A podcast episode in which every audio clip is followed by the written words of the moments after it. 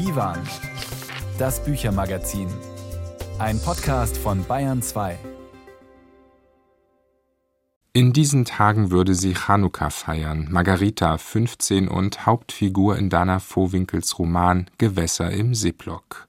Das Buch erzählt uns so viel auch über das jüdische Leben in Deutschland zünden wir mit Margarita und ihrer Erfinderin ein Licht an, zumal in dieser dunklen Zeit. Willkommen, sagt Nils Beindker.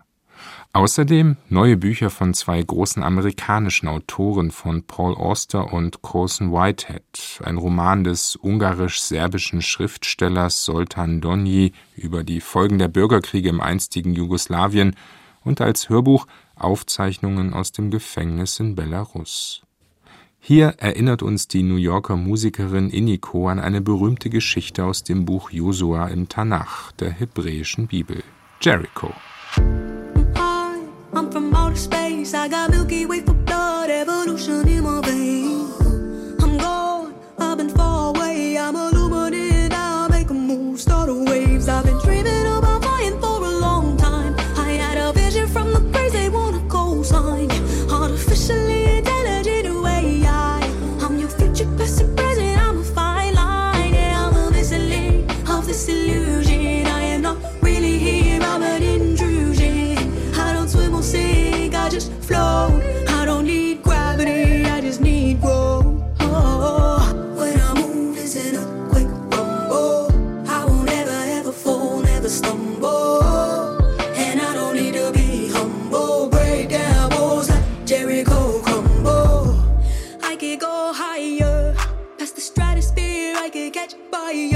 Die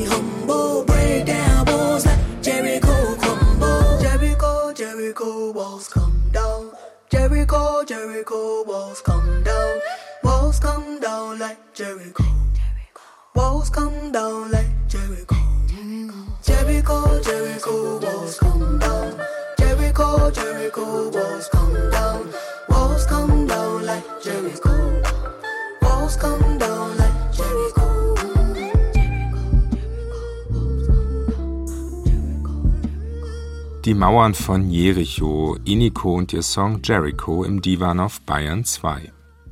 Ihr Berliner Zuhause ist gerade weit weg. Sie sitzt in Chicago im Haus der Großeltern, hat Heimweh und verzweifelt einmal mehr an den eigensinnigen Kochkünsten ihrer Großmutter. Margarita, 15 Jahre alt, eine der Hauptfiguren in Dana Vohwinkels Roman Gewässer im Ziplock.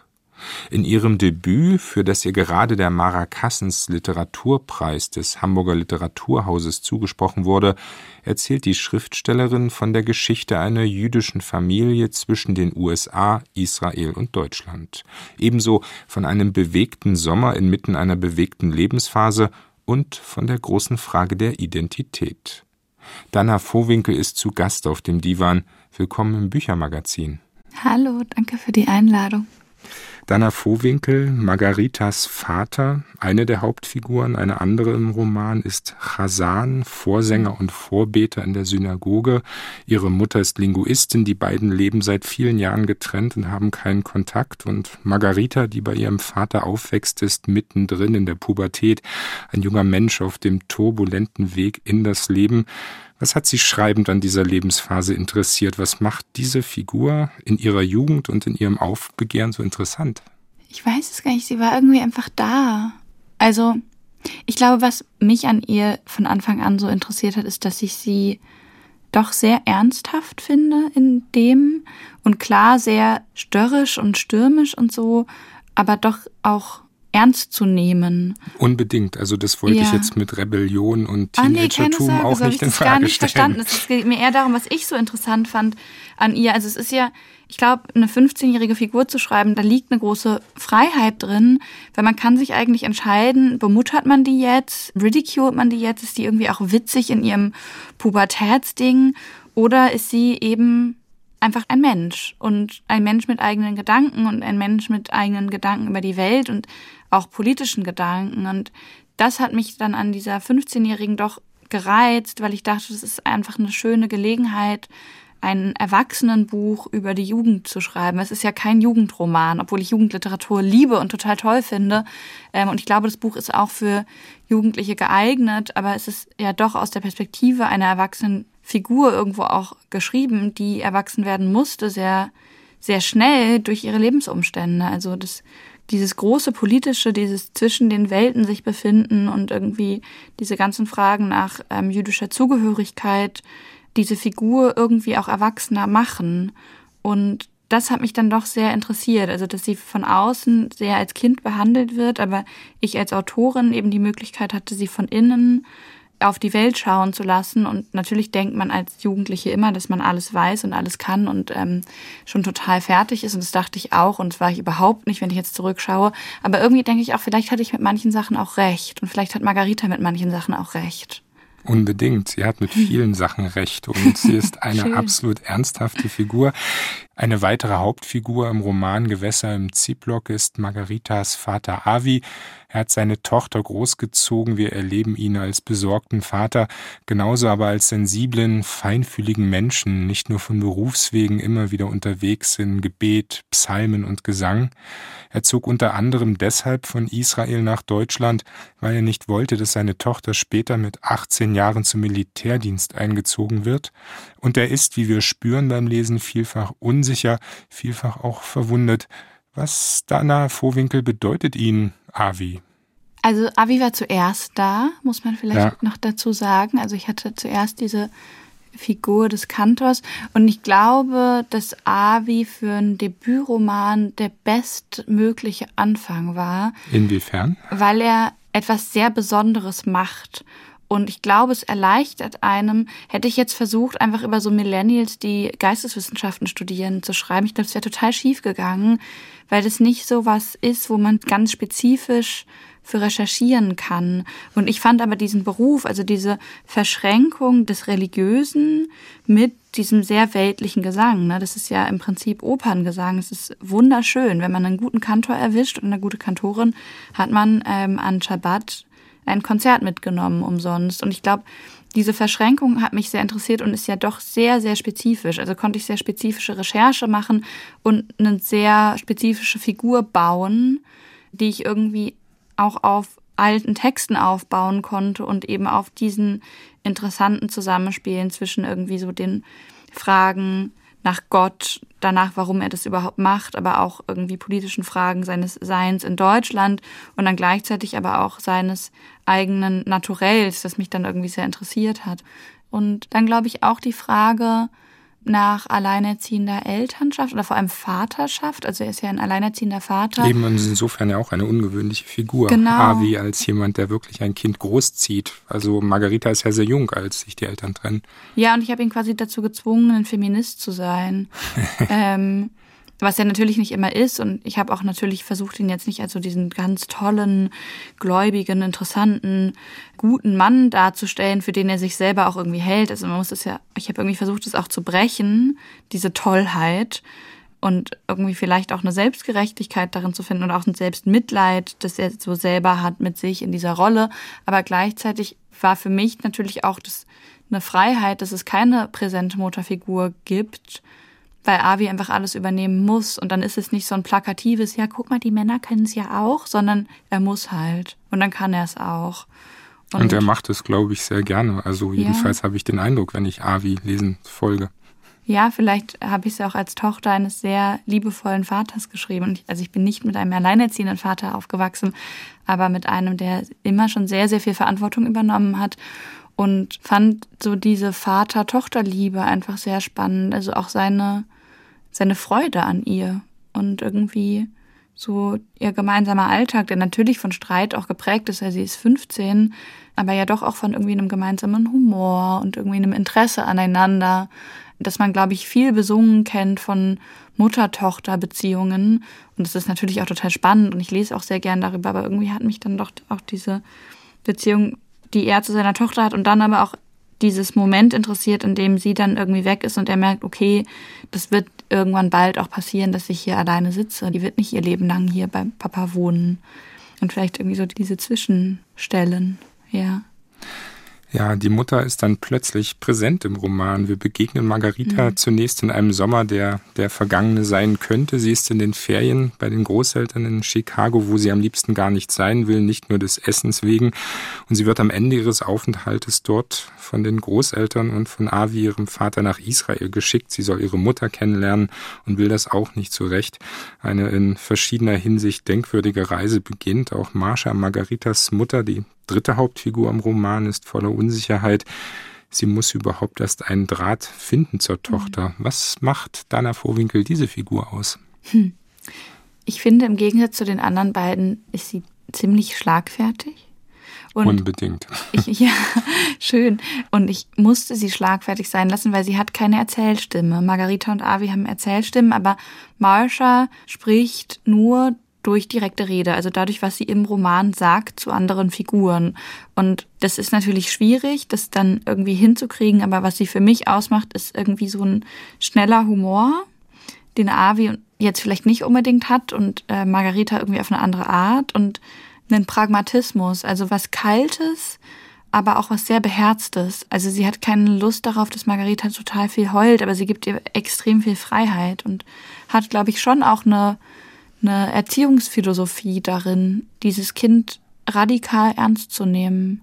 Und ich mag das an ihr. Ich glaube, sie ist die unbeliebteste Figur für die LeserInnen immer, aber ich mochte sie gerne. Ich finde sie eigentlich ganz cool und lustig. Und ja auch, also so überhaupt nicht religiös und auch so stolz darauf, aber trotzdem irgendwie sehr, sehr jüdisch. Und für mich braucht es, glaube ich, auch noch eine Figur, die nicht wie Avi so ein bisschen versunken ist in irgendwie so dieses Jüdische, sondern es ist für sie halt einfach so und sie irgendwie hat einen sehr jüdischen Humor und klar beschäftigt sich irgendwie viel damit und steht auch sehr unter Druck von ihrer amerikanischen Familie und ihrem Vater, aber hat doch was sehr so Wissenschaftlerinnenhaftes, finde ich. Total irgendwie. Die Welt ist so, wie wir sie betrachten können und Sprache ist für sie was sehr Funktionales, hat irgendwie einen Zweck und nicht wie für Avi irgendwie sowas wahnsinnig Dichtes, Verwobenes, Bedeutsames, sondern man sagt halt, was man sagen will. Man soll es auf den Punkt bringen. Im Grunde genommen stehen ja diese beiden Elternfiguren dann auch für ganz unterschiedliche Facetten dessen, was jüdische Identität ist oder sein mhm. kann. Und das ist ja dann auch eine der großen Fragen in ihrem Roman Dana Vohwinkel zwischen den Eltern und ihren Lebenswelten hin und her gerissen ist Margarita. Die mhm. Frage der Identität stellt sich auch auf diese Weise für sie immer mehr und ihre Reise nach Israel hält einige Wendungen bereit und die Ferien, die so anders werden als geplant, enden auch nicht mit der Zeit im Land. Vielleicht hier so viel verraten. Mhm. Was mir aufgefallen ist und was ich spannend finde, es wird immer wieder ziemlich heftig und ziemlich laut gestritten und geflucht in ihrem Roman. Ja. Worin liegt der Reiz, über große und auch heftige Emotionen zu schreiben? Ich finde es so lustig, weil ich so viel darüber rede, wie viel gestritten wird. Und ich denke mir so, I really toned it down. so, ich habe es alles irgendwie so noch ein bisschen runtergeregelt. Ähm, okay. Und, äh, das lassen wir eigentlich so gar nicht so schlimm. Aber ähm, naja, Streit hat insofern eine große literarische Macht, weil Positionen ausgehandelt werden können. Es gibt ja auch irgendwie so Sprichwörter, ja, drei Juden, drei Meinungen, bla bla. Und ich glaube auch, dass es da zutrifft, dass irgendwann sagt der Marsha, nach einem dieser schlimmen Streits, wo es irgendwie darum geht, ob äh, Margarita jetzt noch nach Yad Vashem fahren muss oder nicht und Marsha und Avi sich irgendwie wahnsinnig über irgendwie die Holocaust-Erinnerungskultur streiten und irgendwann sagt Marsha zu Margarita so ganz trocken, Jews get into fights all the time. Und ich glaube, das ist für mich auch in diesem Roman, ja, Jews fight, weil es ist irgendwie, jüdisches Leben ist per se irgendwie politisiert. Es ist irgendwie fast unmöglich als jüdischer Mensch, egal wo man ist, nicht, also ich glaube, jeder Mensch steht irgendwo politisch in der Gesellschaft, aber ich glaube, es ist sehr schwierig als jüdischer Mensch, sich da irgendwie rauszunehmen und vielleicht sehr viel schwieriger als jetzt für Menschen in der Mehrheitsgesellschaft. Und natürlich spüren das auch diese Figuren und dadurch knallt es sehr viel und sie haben alle irgendwie eine große Wut in sich, weil Dinge richtig schief gelaufen sind im Leben, wie sie es oft tun. Und mir persönlich hat es einfach wahnsinnig Spaß gemacht, diese ganzen Streits zu schreiben. Also dieses Rumgebrülle und das Hektische und Fiese und irgendwie Schnelle. Das finde ich eine riesige Herausforderung. Es ist extrem schwierig, das irgendwie authentisch zu machen. Ich hoffe, das ist mir irgendwie gelungen. Und ich finde es gut, die Sachen manchmal so ein bisschen explodieren zu lassen. Ich habe da, glaube ich, nicht so scheu vor. Es gibt ja auch sozusagen die vielen anderen Szenen und Momente, an denen nicht gestritten wird. Ja. Und es gibt natürlich auch ein immer wiederkehrendes und berührendes Thema im Roman, das Leben in Deutschland mhm. nach der Shoah und ebenso in einer Zeit, in der Antisemitismus immer massiver wird. Das Attentat 2019 in Halle an Yom Kippur mhm. findet wiederholt Erwähnung. Ebenso gibt es Bilder, über die man lange auch nachdenken kann und soll, etwa wenn Avi, der an der Nordsee Ferien macht, eine Basecap Basecap trägt, um die Kippa zu verdecken. Wie viel Angst, wie viel Furcht vor Verletzung ist im Gewebe dieses Romans zu finden? Hm. Ich finde es ganz interessant, weil, also natürlich hat sich jetzt seit dem 7. Oktober einfach sehr viel verändert und seitdem tritt die Angst auch mehr aus dem Roman hervor, würde ich sagen. Also sie war immer da und sie war im Schreiben da und sie ist mir selbst aufgefallen, aber manchmal lernt man ja auch seinen eigenen Text nochmal neu kennen oder verändert sich einfach. Und ich habe in den letzten Wochen jetzt sehr, sehr viel mehr über Angst gesprochen und auch über Angst im Roman, die dann plötzlich doch überall rausquillt und vielleicht mir selbst gar nicht so bewusst war, wie real diese Angst wird. Und ich ja auch weiß, dass also der Roman endet an Yom Kippur 2023 und zwei Wochen später an Simchat Torah war das Attentat der Hamas auf Israel. Und Natürlich liest sich dieser Roman jetzt auch so wie so ein komischer, unterschwelliger, ah, da ist noch alles okay Roman. Und man weiß irgendwie, okay, dieses Israel gibt es bald nicht mehr. Und ich glaube, dadurch wird die Angst der Figuren viel greifbarer und vielleicht auch den Menschen, die den Roman lesen, viel greifbarer als noch vor zwei Monaten, wo es so eine abstrakte, diffuse Angst war, auch der Figuren und natürlich durch Halle auch nicht ganz so abstrakt und diffus, wie es sein könnte. Aber jetzt halt irgendwie viel, also die Gedanken, die Margarita, irgendwann liegt sie am Pool irgendwie im Norden Israels und, oder nee, sie schläft ein, irgendwie ohne Schlafklamotten an, weil ihr so warm ist und denkt irgendwie, vielleicht tötet mich eine Bombe im Schlaf und alle sehen meine hässlichen Nippel. Und das war vorher so eine witzige Stelle zum Vorlesen und jetzt ist es halt so, ja, okay. ja, kann halt sein. Und das hat sich natürlich für mich dadurch auch irgendwie sehr verändert, auch mit einer Angst vorlesen zu gehen. Ich glaube, dadurch tritt es auch noch mal mehr hervor. Also das Buch lesen tue ich jetzt natürlich nicht, aber nicht noch mal, aber ich lese ja viel daraus vor im Moment. Umgekehrt sind wir vielleicht auch mehr sensibilisiert ja. für die Angst, die es vor dem 7. Oktober 2023 gab. Auch ja. vielleicht lesen wir auch nach diesem schrecklichen, brutalen Angriff und nach dem Ausbruch all des schrecklichen Antisemitismus diese Angst noch sehr viel deutlicher und genauer. Ja, sicher. Und wir lesen ihren Roman Dana Vorwinkel Gewässer im Ziehblock, der eben mit dem höchsten jüdischen Feiertag endet, mit Yom Kippur, dem Versöhnungsfest. Sie sagten schon, dass es vor dem 7. Oktober 2023 endend. Und äh, da sind die Figuren ihres Romans, diese Familie, die ja doch irgendwie wieder zueinander findet. Ja, da sind sie dabei, vielleicht auch Versöhnung zu finden. Ich würde ihnen jedenfalls mhm. gerne Versöhnung mhm. miteinander wünschen auf dieser Ebene. Und ein wenig scheint es ja, als sei das auch möglich. Ist das ein legitimer Wunsch? Ja, ich glaube schon. Ich glaube, das ist auch möglich.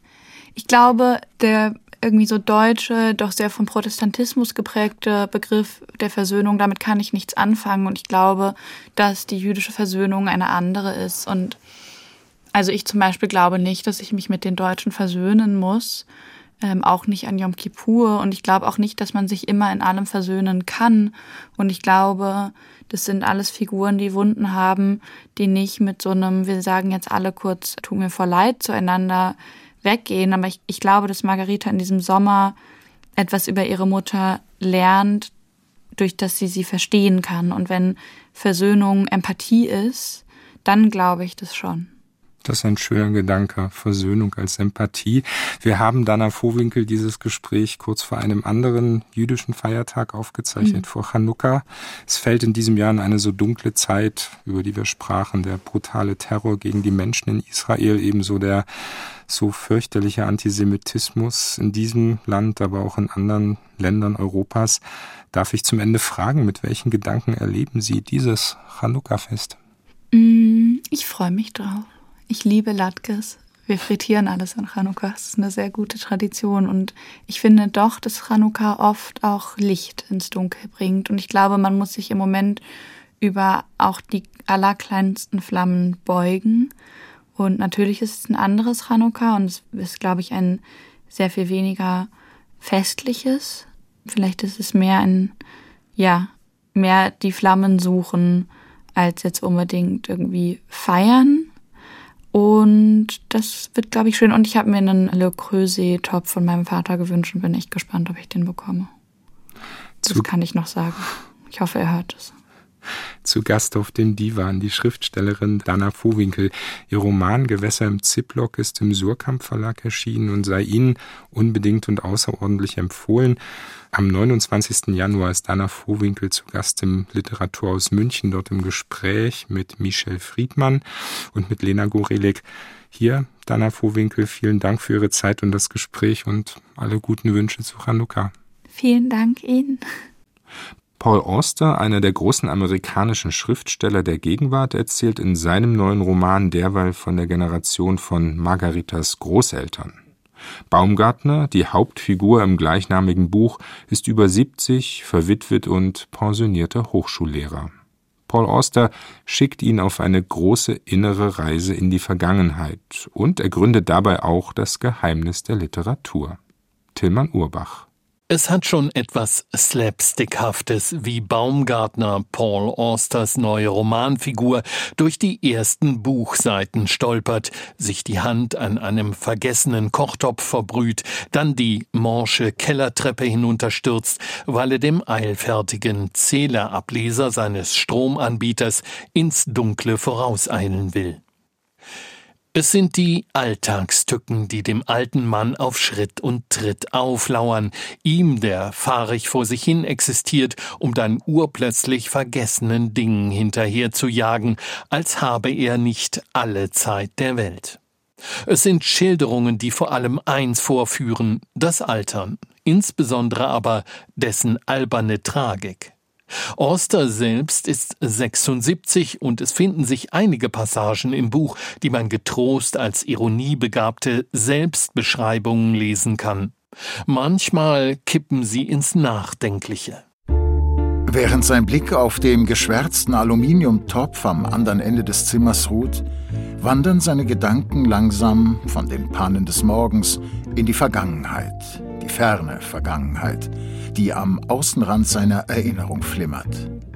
Und in winzigen Bruchstücken setzt sie sich eins ums andere zusammen. Die verlorene Welt des Damals. Und da ist er in seinem kaum fertigen, 21 Jahre alten Körper und tritt als bitterarmer Erstsemestler an der Upper East Side von Manhattan ins Licht eines Nachmittags Ende September. Und so wird Auster uns am Ende durch das ganze Leben seines Romanhelden geführt haben, wird erzählen, wie Baumgartner, eher schüchtern und linkisch, seine große Liebe Anna kennenlernt, damals im Second-Hand-Laden an der Upper East Side, wo er eben jenen Aluminiumtopf kauft, an dem er sich jetzt, gut 50 Jahre später, die Finger verbrannt hat wird erzählen, wie beide Seite an Seite ein glückliches Leben führen, er als geachtetes Mitglied der Princeton-Familie, Phänomenologe, Verfasser von neun Büchern zu philosophischen und ästhetischen Fragen. Sie als Übersetzerin, die fast heimlich eher für sich Gedichte schreibt, bis sie vor zehn Jahren eine Monsterwelle in der Brandung vor Cape Cod in den Tod reißt und Baumgartner verwirrt und seelisch orientierungslos zurücklässt. Paul Austers Roman ist ein Memoir, eine Lebensgeschichte, zusammengesetzt als abwechslungsreiches Patchwork aus Motiven, Zeitsprüngen, Ortswechseln und Erinnerungsschüben. Im Zentrum des Buches aber schaut Auster immer wieder seinem grantelnden alter Ego Baumgartner über die Schulter. Wie soll er wissen, wie viel ihm noch bleibt? Nicht nur wie viele Jahre tätigen, produktiven Lebens, bevor sein Geist oder sein Körper oder beide ihn im Stich lassen und er zu einem schmerzgepeinigten, verblödeten Trottel wird, der nicht mehr lesen und schreiben kann, der vergisst, was vor vier Sekunden jemand zu ihm gesagt hat und schlicht keinen mehr hochkriegt.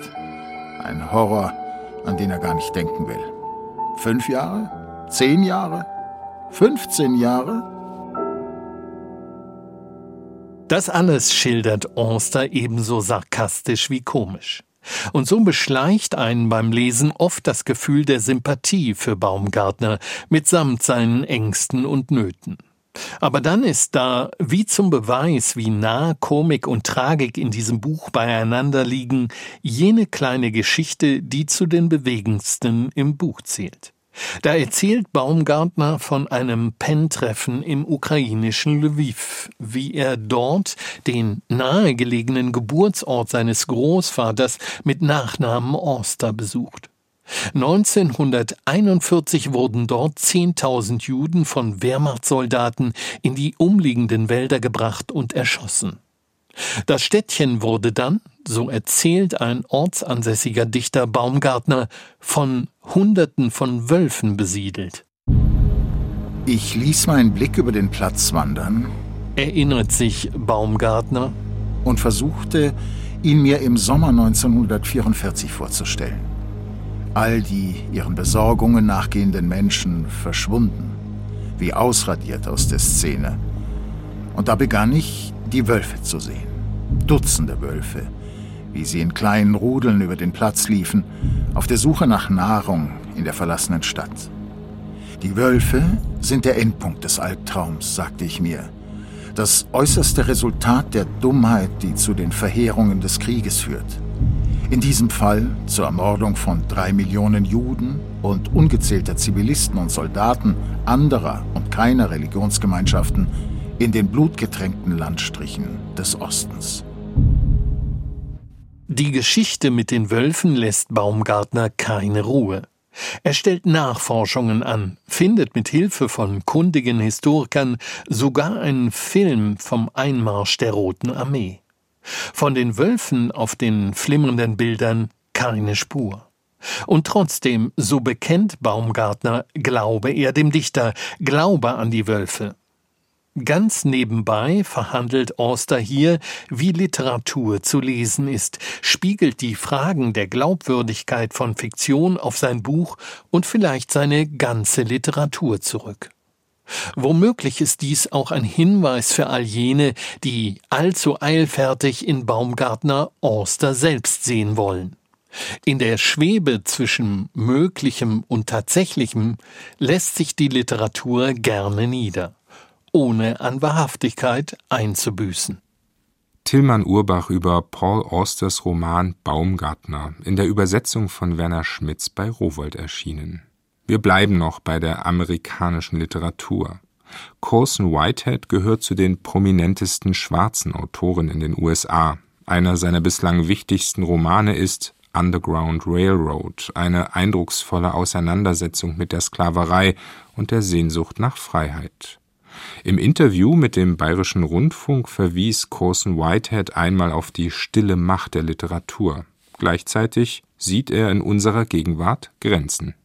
I think there's a book like Uncle Tom's Cabin ich glaube, ein Buch wie Onkel Toms Hütte hat in den 1850er Jahren den Norden über den Horror der Sklaverei im Süden aufgeklärt. Es hat die Antisklavereibewegung vorangetrieben. Der Dschungel von Upton Sinclair hat in den 1920er Jahren auf schlimme Praktiken in der Lebensmittelindustrie aufmerksam gemacht. Regulierungen folgten. Aber ich sehe heute keine Anhörungen im Senat zur Frage, wie wir mit Menschen umgehen, mit armen Menschen, weil die Leute, die die Macht dazu hätten, keine Romane lesen. Leider. Talk about how we treat poor people, how we treat juvenile delinquents. Because the kind of people who have that kind of power to affect that change don't read novels. Trotzdem oder vielleicht auch gerade deshalb schreibt Colson Whitehead weiter und führt uns mit seinem jüngsten Roman in die 70er Jahre und ins schwarze New York. Die Regeln des Spiels heißt das Buch. Marie Schöss. Es ist ein denkbar unschuldiger Wunsch, der Ray Carney zurück in die Kriminalität treibt. Der Mann ist seit vier Jahren auf dem rechten Weg. So formuliert er selbst es, spricht es sich manchmal sogar mantraartig vor. Auf dem rechten Weg, auf dem rechten Weg, eine Art Beschwörungsformel, um ja nicht wieder davon abzukommen, was er natürlich doch tut, als der Roman einsetzt und seine Tochter May ihn um einen Gefallen bittet. Das Mädchen will zum ausverkauften Jackson 5 Konzert, ein Ding der Unmöglichkeit, aber Kani will dieses Kind glücklich machen und zapft fürs Glück sein altes Netzwerk wieder an. Paradoxerweise ist es also gerade die Hoffnung, das eigene Kind möge es besser haben als man selbst, die diesen Mann wieder rausbuxiert aus dem halbwegs sicheren Leben in New York. In jüngeren Jahren hatte May ein ganz bestimmtes Gesicht aufgesetzt, wenn sie maßlos begeistert gewesen war. Wie sehr es ihm fehlt, wurde ihm erst klar, als die Jackson Five Thema wurden. In letzter Zeit entstammte die Hälfte von Mays Gesprächsbeiträgen Flugblättern der 125th Street. Das geht alles auf die Fehlerziehung der Schwarzen zurück, Daddy. Aber wenn Carney durchs Haus rief, dass die Jackson Five bei Flip Wilson kamen oder die flotten Anfangsakkorde von ABC aus dem Panasonic im Wohnzimmer hüpften, beschwor das dieses Gesicht aus alten Zeiten herauf. Er würde ihr Tickets besorgen. Kanis Familie ist ein Fixpunkt des Romans. Aber das intime Porträt eines Mannes oder einer Familie lesen wir hier nicht. Eher schon ist Ray Carney eine Art Türöffner, um die Unübersichtlichkeit New Yorks im Allgemeinen und Harlems im Speziellen zu entdecken. Schon die ersten Seiten des Buchs machen das ganz klar. Wer mit Kani ins Auto steigt, um allerhand Gegenleistungen für diese zwei Tickets zu erbringen, der kann leicht den Überblick verlieren. In jeder Ecke steckt eine Geschichte und dieser Roman erzählt sie.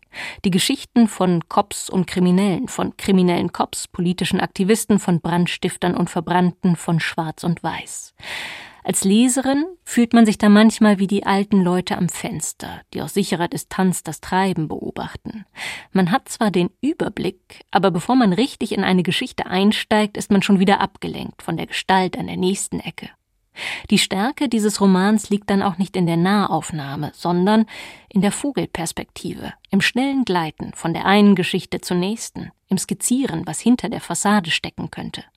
Zum Beispiel hinter den Menschen, die in Kanis Geschäft ein- und ausgehen. Ein Möbelgeschäft, das mit den Sehnsüchten der einfachen Leute handelt. Carney malte sie sich aus, die alten Männer, die in Eisenbahnerwohnungen mit schiefen Böden oder in trübe beleuchteten Einzimmerbuden hausten. Busfahrer, die sich nach einem neuen Lehnsessel umtaten, in dem sie sitzen und Suppe essen konnten, während sie über Rennprogrammen brüteten. Kassierer in Schnellreinigungen, die sich nach etwas sehnten, wo sie die müden Füße hochlegen konnten. Die Verlassenen. Sie feilschten nie um Preise, zwar verärgert darüber, ihre Ersparnisse angreifen zu müssen, zugleich aber stolz darauf, das Geld zur Hand zu haben. In früheren Romanen von Colson Whitehead führte man immer wieder stark mit einzelnen Figuren mit. Die Identifikation ging tief, weil die Einblicke in ihr Leben tief gingen. In diesem Buch ist es anders. Whitehead treibt uns weniger in die Identifikation mit einer Figur, als dass er uns sehen lässt, wie viele Schicksale es in dieser Stadt gibt, die wir nicht kennen, nicht beschreiben und nicht betrauern. Als Ray Carney wieder vom rechten Weg abkommt, gehen zum Beispiel immer wieder Häuser in Flammen auf. Brandstiftung, um Versicherungen abzukassieren, ein abgekartetes Spiel, in dem viele verdienen und einige sterben. Bis zum Morgen waren fünf Gebäude zu bloßen Gerippen ausgebrannt. Es gab drei Todesopfer. Die Näherin im dritten Stock von 347 Lennox Avenue und die beiden Verbrecher im Earl Satin. Dem Reporter der Daily News war der Name der Frau in seinem Artikel keine Erwähnung wert. Aber sie zählte. Sie hieß Eunice Hooks, stammte ursprünglich aus Chesterton, Maryland und war nach New York gekommen, um ihre Lebensumstände zu verbessern. Auch sie gehört also zu der großen Gruppe an Menschen, die optimistisch ins Leben aufgebrochen sind und am Ende im besten Fall noch Hoffnungen für die eigenen Kinder haben. Das jedenfalls ist der vielleicht letzte Traum von Colson Whiteheads Figuren. Wenn sie selbst gut genug im Spiel der Straße sind, wenn sie selbst nur genug Geld erbeuten, dann können die Kinder vielleicht wieder glauben, dass das ein Widerspruch ist, Krimineller zu sein und liebender Familienvater. Wahrscheinlich glaubt auch May das, als sie am Ende beim Jackson 5 Konzert tanzt. Und wahrscheinlich ist genau diese Naivität das größte Geschenk, das Kani ihr machen kann. Auch wenn er selbst genau weiß, dass die Liebe zu seiner Tochter und die Entscheidung für Gewalt untrennbar verstrickt sind. Corson Whitehead, die Regeln des Spiels, in der Übersetzung von Nikolaus Stingel bei Hansa erschienen und vorgestellt von Marie Schöss. Bayern 2 und das Büchermagazin Divan mit Musik von Gil Scott Heron, Musiker, Dichter und Spoken-Word-Künstler. I think I'll call it morning. I'm gonna take myself a piece of sunshine and paint it all over my sky, yeah. Be no rain.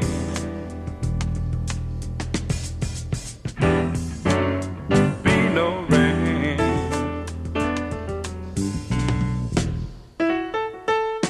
I'm gonna take the song from every bird and make them sing it just for me.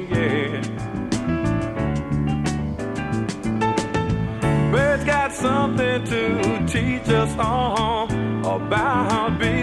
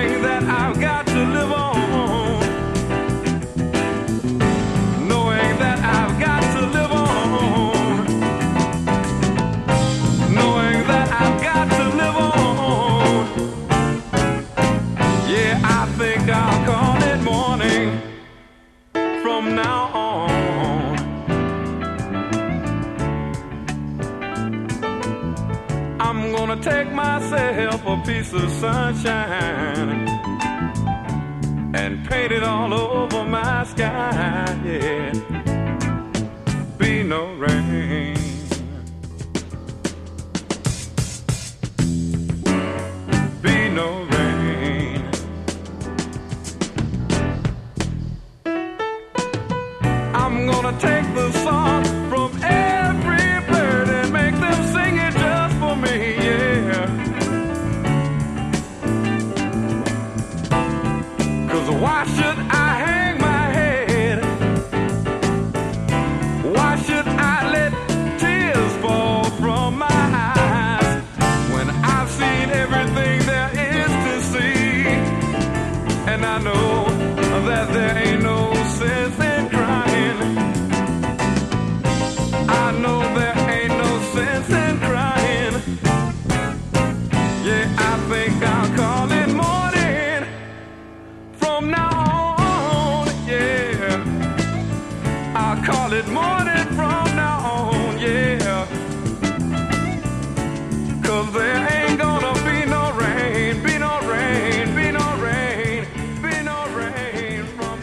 Gil Scott Heron und ein Blick auf den morgigen Tag.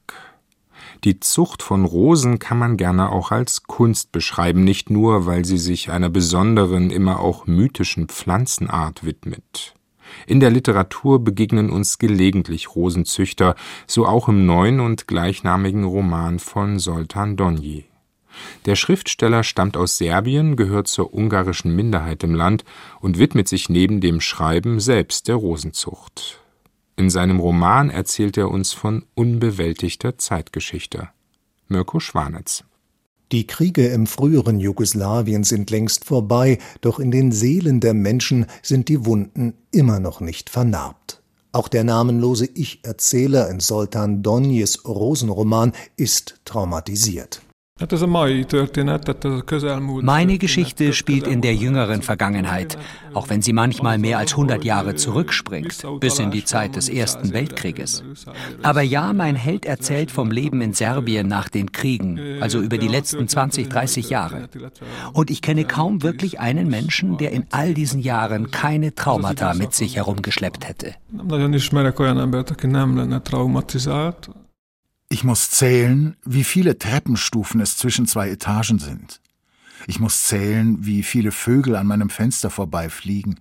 Oder ich muss zählen, aus wie vielen Latten die Bank besteht, auf der ich sitze.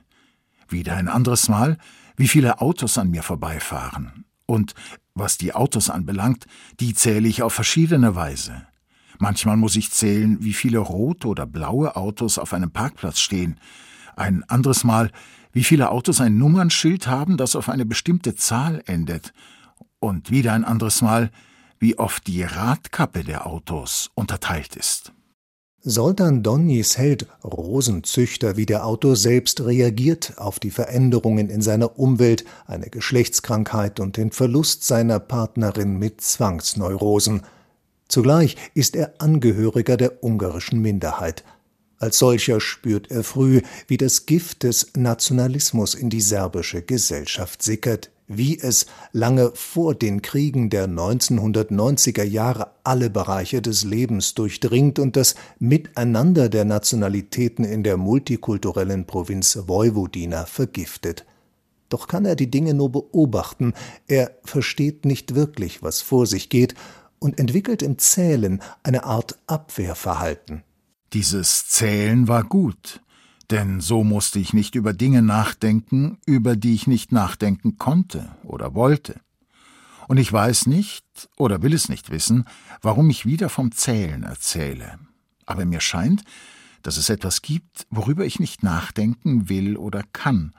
Und möglicherweise rede ich deswegen wieder über das Zählen, weil es schwer ist, weil mir so scheint, dass es immer noch etwas gibt, worüber ich nur schwer reden kann in diesem Bericht, diesem Report, dieser Zusammenfassung, oder ich weiß nicht, wie ich es genau nennen soll. Donjes Rosenzüchter versucht sich durchs Zählen, Aufzählen, durchs immer wieder und wieder Erzählen, durch Minuten, Stunden, ja tagelanges Rekapitulieren von Ereignissen von den Traumata zu befreien. Das verleiht dem Romantext eine gewisse Unzugänglichkeit, gleichzeitig aber entspricht diesem litaneihaft einkreisenden und umkreisenden Erzählen ein Sog, dem sich der Leser nicht entziehen kann.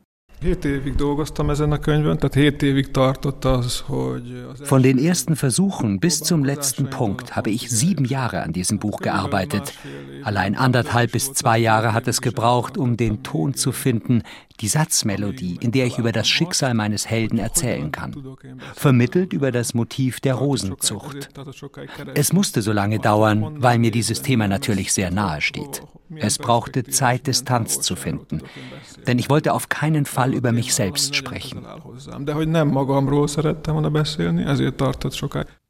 Während die ihres Laubs beraubte Wildrose leben will und sich eine Weile lang empört, sich auflehnt, gegen ihr Schicksal kämpft und unter der Erde austreibt, unmittelbar aus den Wurzeln, und diese wilden Triebe muss man entfernen, damit kein Stumpf übrig bleibt, Deswegen gehen die Arbeiter mehrmals durch die Reihen und brechen, schneiden, reißen die Wildtriebe ab, um sie auszurotten, als wären sie Parasiten. Dabei ist der wahre Parasit nicht die Wildrose, sondern die edle Rose. Sie ist es schließlich, die die Wurzeln der Wildrose wegnimmt. Und eigentlich braucht es deswegen das Okulieren, diese komplizierte und komplexe Prozedur, damit die edle Rose starke Wurzeln bekommt, die sie der Wildrose entreißt, der wahre Parasit ist also die edle Rose. Aber das interessiert keinen, denn die Bedingungen werden von den Siegern diktiert. Die Schönheit der Rosen, das wird schnell klar, entspringt der Gewalt des Beschneidens, des Kappens, des Abknipsens. Das Wilde in der Rose, dem Edelreiser aufgepfropft werden, muss bekämpft werden. Rosenzucht erscheint im Roman plötzlich als Krieg gegen das Wilde, alles Unangepasste, Unerwünschte. Unüberhörbar schleicht sich hier ein politischer Unterton in die Reflexionen. Sie beschwören Bilder ethnischer Säuberungen und Massaker herauf. Hier wird der Rosenroman zum Gleichnis, aber auch zur Parabel. In meinem ersten Roman ging es um den Krieg selbst. In diesem steht das Leben danach im Mittelpunkt. Ich glaube nicht, dass es in meinem Roman um Zukunftsängste geht. Ich wollte eher ausloten, wie ein Mensch mit einer solchen Vergangenheit in die Zukunft schaut und welche Probleme daraus in der Gegenwart entstehen. Hinter den Beschreibungen der Rosenzucht scheint am Ende immer deutlicher das Bild einer zerstörten Familie auf. Das in Reaktion auf die Kriege verhängte EU-Embargo gegen Serbien trifft sie als Unbeteiligte, zerstört Geschäfts- und Lebensgrundlage und Beziehungen. Die Mutter verlässt die Familie, der Junge bleibt mit dem Vater und den Rosenfeldern allein zurück, der eigenen Partnerschaft ist kein Glück beschieden. Ein Happy End gibt es in diesem Roman nicht. Was am Ende bleibt, ist ein berührendes Abbild einer zerstörten Seele, ein literarisch sensationelles Abbild der Aussichtslosigkeit. Mirko Schwanitz über Soltan Donnis Roman Der Rosenzüchter erschienen bei Surkamp in der Übersetzung von Theresia Mora. Inmitten der vielen Konflikte unserer Zeit haben wir die bedrückende Situation in einem europäischen Land aus den Augen verloren. In Belarus, wo sich ein Diktator mit freundlicher Unterstützung aus Moskau an der Macht halten kann und seinem Volk ein Leben in Freiheit verweigert. Der Jurist Maxim Znak gehört zur demokratischen Oppositionsbewegung in Belarus und sitzt seit mehr als drei Jahren im Gefängnis. In einem beeindruckenden Prosaband mit dem Titel Sekamarone erzählt er aus der Haft. Das Manuskript wurde aus dem Gefängnis geschmuggelt. Jetzt gibt es auch ein Hörbuch, gelesen von Bjarne Mädel. Julie Metzdorf. Das Setting ist bedrückend. Zehn Jahre Haft wegen angeblicher Gründung einer Terrororganisation hat Maxim Snack bekommen. In Wahrheit hat er einfach nur den Oppositionskandidaten unterstützt, der bei den Wahlen 2020 gegen Alexander Lukaschenko antreten wollte. In seinen Geschichten aus dem Gefängnis berichtet Snack in einem lakonischen, teilweise ironischen Ton vom Alltag in der Strafanstalt, vom Klopfen der Kakerlaken und dem Schlüsselrasseln der Wärter, von Zahnschmerzen, mit denen man lieber nicht zum Gefängnisarzt geht, Speck auf den Zahn legen soll besser helfen. Snack erzählt von den kleinen Grausamkeiten der Wärter und vom Glück, unter der Decke an gezuckerter Kondensmilch zu nuckeln, von verängstigten Frischlingen und dem Druck gegen einen Mithäftling im Hungerstreik. Ihm wurde schlecht. Er konnte keinen klaren Gedanken mehr fassen. Seit acht Tagen hatte sein Gehirn nichts erhalten, aber er musste immer wieder Nein sagen und zu erklären versuchen, dass er kein Egoist war und es gerade nicht für sich selbst machte. Und sie versuchten ihm zu erklären, dass es die Welt, in der er früher gelebt hatte, nicht mehr gibt, dass das hier eine andere Welt ist und in der gilt einer für alle, andernfalls alle auf einen. Und dass man hier kein Egoist sein darf, dass hier wegen einem einzigen alle zu leiden haben. Wie, das erklärten sie auch und wieder und immer wieder. Am nächsten Abend begann er den Ausstieg aus dem Hungerstreik. Der Titel Secamerone leitet sich von Boccaccios Decamerone ab, jener Sammlung von 100 Erzählungen aus dem 14. Jahrhundert, mit denen sich einige Adlige bei Florenz die Zeit vertrieben, als sie auf der Flucht vor der Pest wochenlang das Haus nicht verließen. Aus dem Deka macht Snack ein Sek, ein russisches Wort für Gefangene. Denn auch im Gefängnis geht es vor allem um eines: die Zeit totschlagen und nicht verrückt werden in einer Gemeinschaftszelle mit neun Mann auf 18 Quadratmetern. Stellen Sie sich vor, Sie sind mit einem Dutzend Unbekannter zusammengepfercht. Und jeder hat seine Gewohnheiten. Klingt nicht besonders schlimm, aber 24 Stunden, sieben Tage die Woche. Die Gewohnheiten nehmen jeden verfügbaren Quadratmeter ein. Üblich sind 18 für 9. Und von den 18 Quadratmetern geht ein Drittel für die technischen Anlagen drauf der Rest für den Tisch und die Pritschen. In der Zelle ist deshalb alles kollektiv gut, Geräusche wie Gerüche. Noch schlimmer ist da nur die Bestrafung mit Einzelhaft im Karzer. Das Wochenende fängt ja gut an.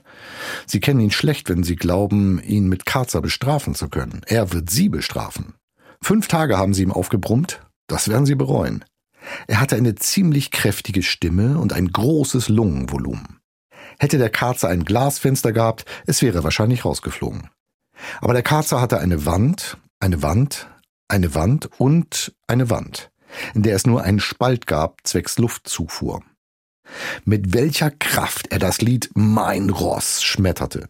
Die Zeilen Ich sitze hoch auf meinem Ross waren noch in den Nachbargebäuden zu hören. Immer wieder mischt Maxim Snack amüsante Episoden in seine Erzählungen. Das macht die Lektüre besonders nahbar. Doch was so unpolitisch daherkommt, ist doch hochsubversiv.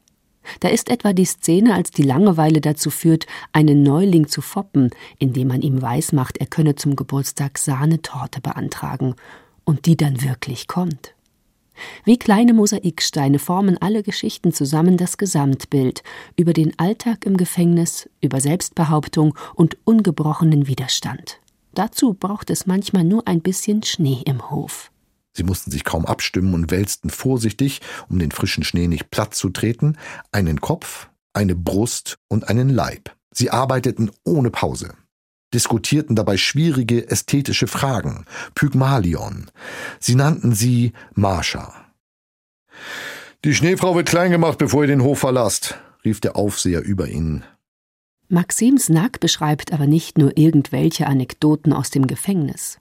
Seine schlaglichtartigen Szenen geben einen Einblick in die Strukturen eines Unterdrückungsstaats und weisen damit über Belarus hinaus. Der Schauspieler Bjane Mädel verleiht den Erzählungen mit seiner kräftigen Stimme genau den richtigen kämpferischen Grundton. Leider hat der Kampf der Belarussen für Freiheit und Menschenrechte in der deutschen Öffentlichkeit zuletzt wenig Aufmerksamkeit erfahren, weil andere schreckliche Ereignisse das Thema aus den Nachrichten verdrängt haben aber auch, weil es tatsächlich ruhiger geworden ist. Von den sieben Mitgliedern des einstigen Koordinierungsrats der Opposition, dem Maxim Snack angehörte, lebt nur noch die Literaturnobelpreisträgerin Svetlana Alexejewitsch auf freiem Fuß, weil sie rechtzeitig ausreiste. Auch deshalb ist Maxim Snacks Sekamerone so wichtig. Es sorgt dafür, dass die Stimme der Opposition nicht völlig verstummt.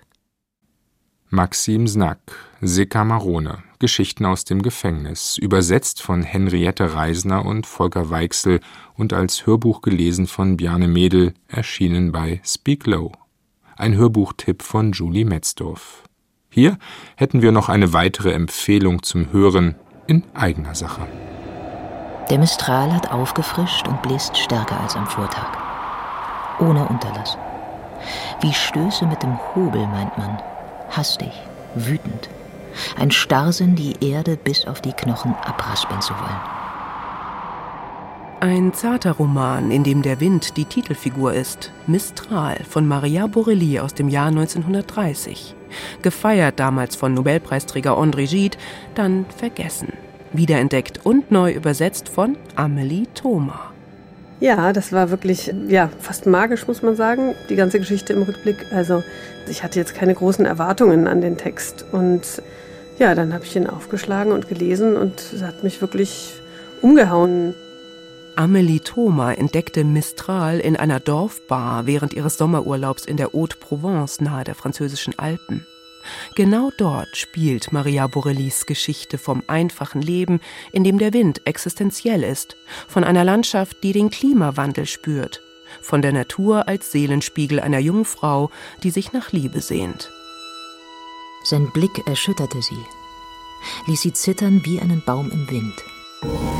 Mistral von Maria Borelli, Wiederentdeckung aus der Provence als Hörbuch eingelesen von Katja Bürkle in fünf Folgen in der ARD Audiothek.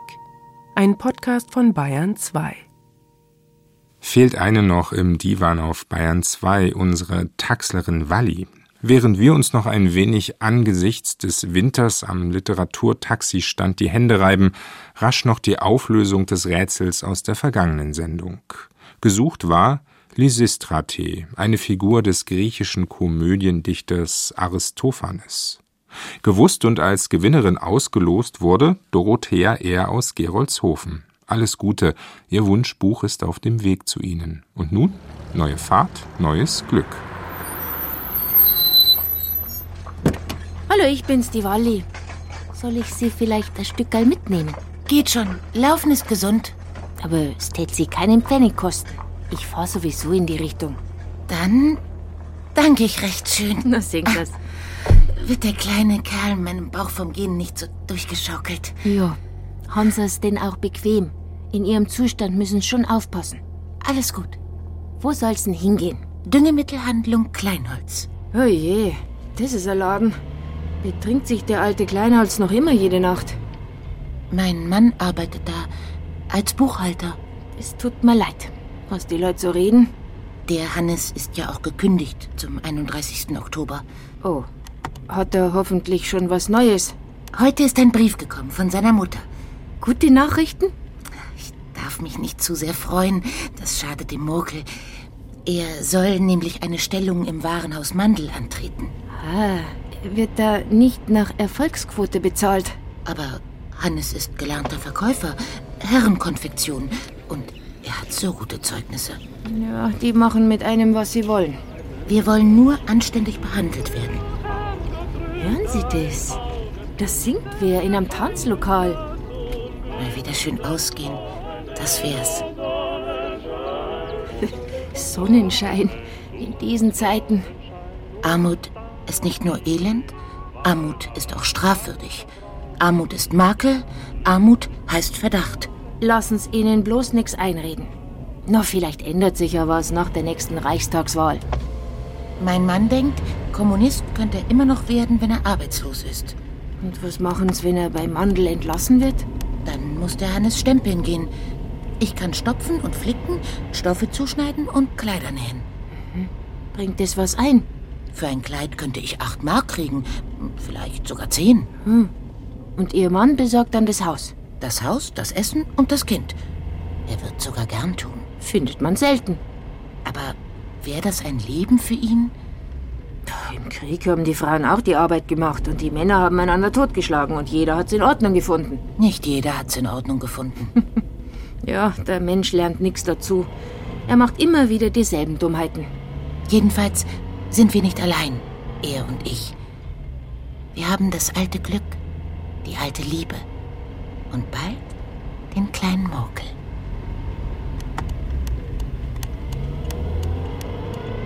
Und wer saß heute im Taxi von Walli? Schreiben Sie uns die Lösung und den Titel Ihres Wunschbuchs aus dieser Sendung an die Adresse Bayerischer Rundfunk, Divan 81011 München oder per E-Mail an divan.bayern2.de. Soweit das Büchermagazin heute. Nils Beindker verabschiedet sich im Namen des Teams. Eine gute Zeit.